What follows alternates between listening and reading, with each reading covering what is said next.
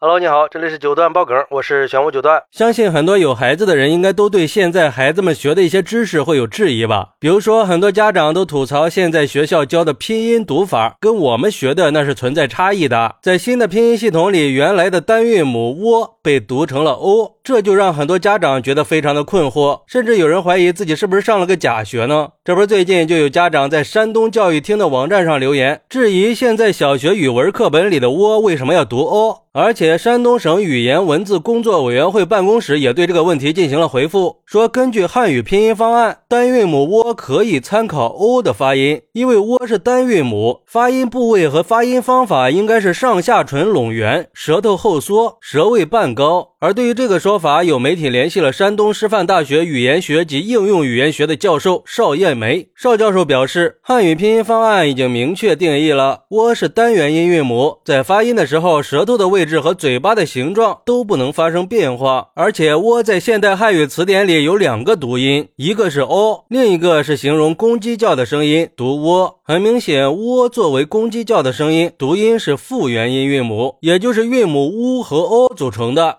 而不是单韵母 o，而造成很多人误把 o 读成窝的原因，主要有两个：一是汉语拼音方案里用来标记的汉字是窝，这就导致在拼音教学里把窝误认为是 o；二是长期以来在拼音教学里形成的习惯，让很多人习非成是了。不过邵艳梅教授还表示，家长能提出这个问题，说明他们非常关心孩子的学习，这是非常负责任的表现。但家长不用过于担心，通过解决这些困惑，家长和孩子。可可以共同进步，打破原有的认知边界。哎，这玩意儿咋说呢？反正我是认为它就读窝，要不然根本就没法拼呀。而对于这个说法，有网友就说了：“我已经读了三十几年的窝了，你现在告诉我应该读 o，不好使。天王老子来了，他也读窝。我曾经也问过我儿子的老师，老师告诉我是单拿出来的时候读 o，拼读的时候读窝。瞬间让我感觉上了这么多年的学，最后竟然上了个假的一个窝，让我怀疑人生了。反正我坚持认为，本来好拼的拼。音给改的啥也不是了，比如说“波”在拼的时候就成了“波凹波”，“坡”就拼成了“坡凹坡”，硬往上拐呀。不过也有网友说了，我就是八零后呀，但是我从小学第一天学拼音开始，它就是读 “o”，从来就没有读过“窝”，我还是第一次听到读成“窝”的，这是哪个地方的读音啊？怎么碰到正确的反而要质疑了呢？那手机的拼音输入法一直都在告诉我们什么才是正确的，“窝”的拼音是声母 “u” 加上韵母。才能打出来的，而 o 就只有一个韵母。还有就是我们的日常用语，一个口字旁，一个我们的我，这个字的拼音也是一个韵母。比如说不错哦，难道还能说不错喔？还有哦，我的天哪，难道应该读成喔？我的天哪！所以说，对于这个拼音的发音，我们应该理性的看待。现在教育部门是在努力的正确引导和教育我们的下一代，我们作为家长应该接受和适应它。这句话倒是没说错，教育改革确实是为了更好的适应时代的发展和社会的需求，也是为了更好的培养下一代的综合素质。我们应该积极支持和配合教育改革，给孩子们创造更好的教育环境。但是我还是觉得读 o 它拼起来不通顺呀。虽然说这个网友说的也没错，举的例子也挺生动，可能是从小我就是这么学的吧。据我了解，在过去的几十年里，很多语音和语言学家对拼音的发音进行了多次的修订和调整，为的就是适应现代汉语的发音特点和规律，同时也是为了更好的规范普通话的发音。如果读不通顺，为什么还要坚持呢？语言的发展是随着时间的推移产生的。虽然我们尊重教育改革，但是教育改革也是个长期的过程，它需要不断的探索和实践。而且现在很多家长不光是发现拼音是有差异的，连写字的笔顺也是有区别的，也不知道到底哪个才是对的了。